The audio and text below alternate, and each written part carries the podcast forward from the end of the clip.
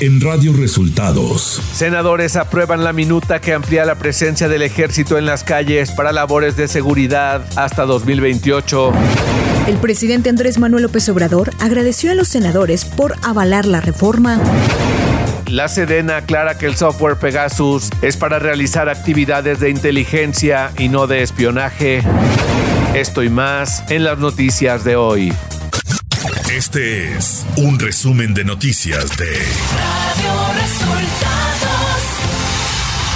Bienvenidos al resumen de noticias de Radio Resultados. Hoy es 5 de octubre y ya estamos listos para informarle Valeria Torices y Luis Ángel Marín. Quédese con nosotros, aquí están las noticias.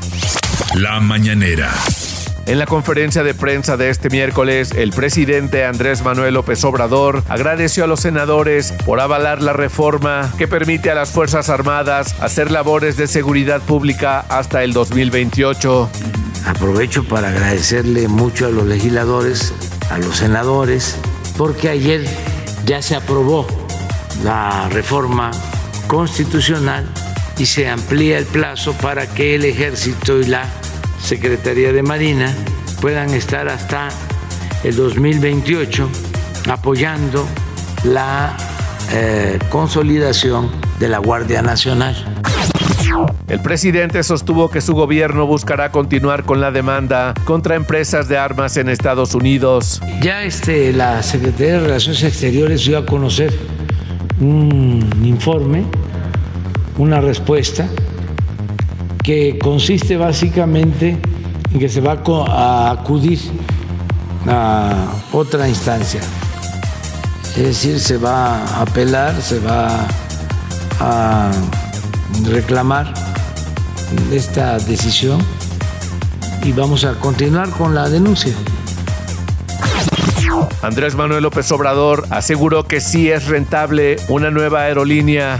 Lo fundamental es rentar 10 aviones, ya se está haciendo el análisis sobre costo-beneficio y resulta que la empresa eh, logra su punto de equilibrio o empieza a tener utilidades a un poco más de un año. Entonces eso ayuda porque se va a dar servicio a ciudades en donde no llega eh, ninguna línea aérea el turismo va a crecer muchísimo. La economía de México está llamada a crecer. El presidente de México aseguró que el candidato de Morena a gobernador en Coahuila será el que diga a la gente. Pues el que diga a la gente de Coahuila. Yo soy de Coahuila porque me considero de ese estado como de otros estados. Más Coahuila es un estado de gente buena, trabajadora. Radio Resultados Nacional. El Senado aprobó la noche de este martes la reforma por la que se amplía hasta el 2028 la presencia de las Fuerzas Armadas en el combate al crimen organizado, con 87 votos a favor y 40 en contra, con dos más de los requeridos para construir las dos terceras partes que requería Morena, ya que estuvieron presentes 127 de los 128 senadores, Morena y sus aliados lograron sumar 11 votos de senadores del PRI y PRD para lograr la mayoría calificada necesaria para una reforma constitucional. Tras los resultados, el líder nacional del Partido de la Revolución Democrática, Jesús Zambrano, lamentó la aprobación en el Senado de la minuta y señaló que es vergonzoso que se haya aprobado con el apoyo de dos senadores de su partido, uno de ellos el ex jefe de gobierno, Miguel Ángel Mancera, mientras que el presidente del PAN, Marco Cortés, reconoció la congruencia de la bancada de su partido encabezada por Julien Rementería al votar en contra de la reforma que permitirá a las Fuerzas Armadas seguir en labores de seguridad pública. Por su parte, Mario Delgado, presidente de Morena, celebró la aprobación de lo que calificó como una reforma histórica en beneficio de la seguridad de las familias mexicanas. Con relación a los señalamientos que se hicieron respecto a que la Secretaría de la Defensa Nacional efectúa espionaje con el software Pegasus, se dio a conocer que de conformidad con las misiones establecidas en la Ley Orgánica del Ejército y Fuerza Aérea Mexicanos y el quinto transitorio de la reforma constitucional en materia de Guardia Nacional y Seguridad Pública, el Ejército y Fuerza Aérea Mexicanos están facultados para realizar actividades de inteligencia durante el desarrollo de operaciones en contra de la delincuencia organizada. A petición de México, la Comisión Interamericana de Derechos Humanos llevará a cabo una audiencia temática sobre la responsabilidad corporativa de empresas dedicadas a la producción y comercio de armas. Durante su 185 periodo ordinario de sesiones, este debate, que se celebrará el 25 de octubre, se dará luego de que un juez federal de Estados Unidos desechó la demanda impuesta por el gobierno mexicano contra siete fabricantes por sus prácticas de comercio negligentes que contribuyen a que miles de armas lleguen al crimen organizado en México. Un juez federal otorgó un amparo que ordena dejar sin efecto la orden de aprehensión contra el exsecretario general de la Policía Federal y extitular de la Secretaría de Seguridad Ciudadana de la Ciudad de México, Jesús Horta Martínez, así como de dos exfuncionarios de la extinta corporación señalados por la Fiscalía General de la República como probables responsables de los delitos de delincuencia organizada y operaciones con recursos de procedencia ilícita. Economía. El Banco Mundial redujo sus perspectivas de crecimiento económico para México en 2023 de 1.9% a 1.5% y aclaró que este escenario claramente no es de recesión.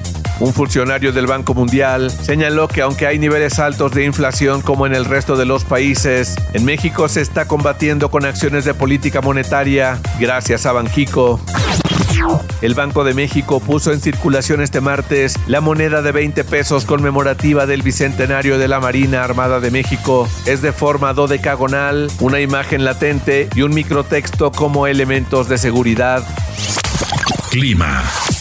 Durante este día, un canal de baja presión se extenderá sobre el occidente, centro y sur del territorio nacional. Asimismo, otro sobre el oriente y sureste mexicano. Ambos canales interaccionarán con la entrada de humedad de Océano Pacífico, Golfo de México y Mar Caribe, por lo que se pronostican lluvias fuertes a puntuales muy fuertes en las regiones mencionadas, como puntuales intensas en zonas de Puebla y Veracruz. Las lluvias estarán acompañadas de descargas eléctricas, rachas fuertes de viento y posible caída de granizo. También podrían incrementar los niveles de ríos y arroyos, además de ocasionar deslaves e inundaciones e inundaciones en zonas bajas de dichos estados.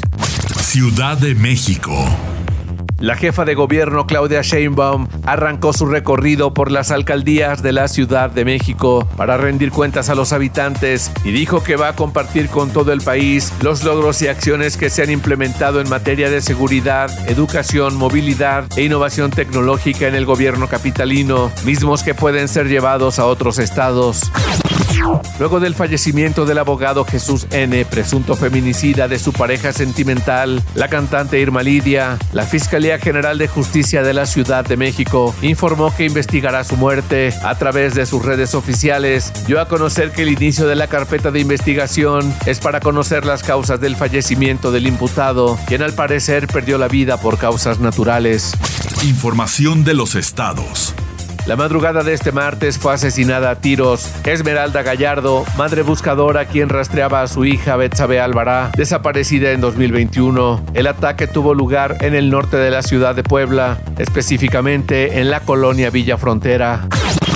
Tras la liberación de los tres presuntos asesinos del periodista Jacinto Romero Flores, ultimado en Ixtaxoquitlán, Veracruz, en agosto de 2021, el gobernador de Veracruz, Cuitlagua García, acusó opacidad de jueces federales en materia de procuración de justicia e hizo un llamado para que tomen cartas en el asunto. Entre los liberados se encuentra Roberto Trinidad González Cruz, quien era regidor electo de Morena al momento de ser detenido por este crimen. Gustavo Adolfo Guerrero Gutiérrez, titular de la Fiscalía General de Justicia de Nuevo León, presentó este miércoles su renuncia al cargo a dos años de finalizar su periodo. Guerrero Gutiérrez envió un documento firmado al Congreso local, dando a conocer su decisión. El alcalde de Ensenada, Baja California, Armando Ayala Robles, dirigió un mensaje a la población ensenadense con motivo de su primer informe al frente del vigésimo cuarto ayuntamiento de Ensenada. Y aunque este es el primer informe que brinda como presidente en esta administración, es la tercera ocasión que se dirige a la comunidad como representante popular. A mí me tocó también ser alcalde de la administración pasada, o sea, esta es la segunda ocasión que me toca encabezar los trabajos del ayuntamiento de Ensenada y soy el primer alcalde reelecto en la historia gracias a la confianza de la ciudadanía. Estoy rindiendo yo mi tercer informe como alcalde y mi primero del vigésimo cuarto ayuntamiento. Armando Ayala Robles resaltó que aunado a los resultados presentados en este primer año de gobierno, se consolidaron importantes proyectos que están por arrancar. Entre otros proyectos que tenemos, queremos que eh, usted encuentra en el Senado una oportunidad para invertir en un hotel, una oportunidad para abrir un restaurante de una cadena importante, o por qué no un antro, o un cafecito, unas curiosidades, o construir, este, apostarle a algún proyecto en el campo también en nuestros valles. El dirigente del PRI en el Estado de México, Eric Sevilla, asegura que su partido no entregará la entidad a Morena y enfatiza que se han reestructurado para ganar las elecciones de 2023 y a pesar de no tener candidato, siguen encabezando las preferencias electorales. Radio Resultados Internacional. Corea del Sur y Estados Unidos lanzaron este martes cuatro misiles hacia el Mar del Este, un día después de que el régimen de Kim Jong-un disparó un proyectil que sembró el pánico en Japón. El lanzamiento forma parte de los ejercicios hechos en conjunto por ambos países, una actividad que es señalada por Corea del Norte como una provocación. De acuerdo con información del Estado Mayor Conjunto de Corea del Sur, ambos países dispararon individualmente dos misiles del sistema de misiles tácticos del ejército hacia objetivos simulados. El número de muertos en Florida después del embate del huracán Ian sobrepasó los 100 este martes, en momentos en los que el personal de rescate del estado continúa buscando sobrevivientes. Los funcionarios de Florida han recibido fuertes críticas debido a supuestas demoras a la hora de emitir órdenes de evacuación en algunas de las áreas más afectadas por la tormenta. Se espera que el presidente de Estados Unidos, Joe Biden, visite Florida este miércoles. Los miembros de Oath Keepers, un grupo de milicias de extrema derecha, irán a juicio en uno de los casos más destacados del ataque del 6 de enero de 2021 contra el Capitolio de Estados Unidos. Entre los que están siendo juzgados se encuentra el líder del grupo, Stewart Rhodes, quien está acusado junto con otras cuatro personas de conspiración para oponerse a la transferencia del poder presidencial. Los cinco se declararon no culpables, pero enfrentan una condena de hasta 20 años de cárcel. Tecnología. Twitter mostró este martes su disposición a que el director ejecutivo de Tesla, Elon Musk, adquiera la red social por 44 mil millones de dólares, como habían acordado anteriormente. Twitter dijo que tienen la intención de cerrar la transacción al precio de 54.20 dólares la acción. WhatsApp ha comenzado a desplegar una opción que evita que los usuarios realicen capturas de pantalla de imágenes y videos enviados con la configuración de visualización única, esto con el objetivo de ofrecer mayor privacidad. Espectáculos. Luego de tres años detenido por una pelea de tránsito, el actor Pablo Lyle fue declarado culpable de homicidio involuntario este martes en Miami. El jurado informó que deberá esperar hasta el 26 de octubre para que se conozca su sentencia, la cual podría ser de hasta 15 años en prisión, pese a que lleva tres en arresto domiciliario. Deportes. El pitcher mexicano Julio Urias tuvo su última práctica para la postemporada y afianzó su candidatura para alzarse con el premio Cy Young como mejor pitcher del año. Además, logró el récord de ser el primer pitcher mexicano en la historia de las grandes ligas que lidera su liga en cuanto a efectividad. Ucrania se ha unido oficialmente a la candidatura de España y Portugal para organizar el Mundial de Fútbol del año 2030. Confirmaron las tres partes en una rueda de prensa conjunta en Suiza, en la sede de la UEFA. Y hasta aquí las noticias en el resumen de Radio Resultados. Hemos informado para ustedes Valeria Torices y Luis Ángel Marín.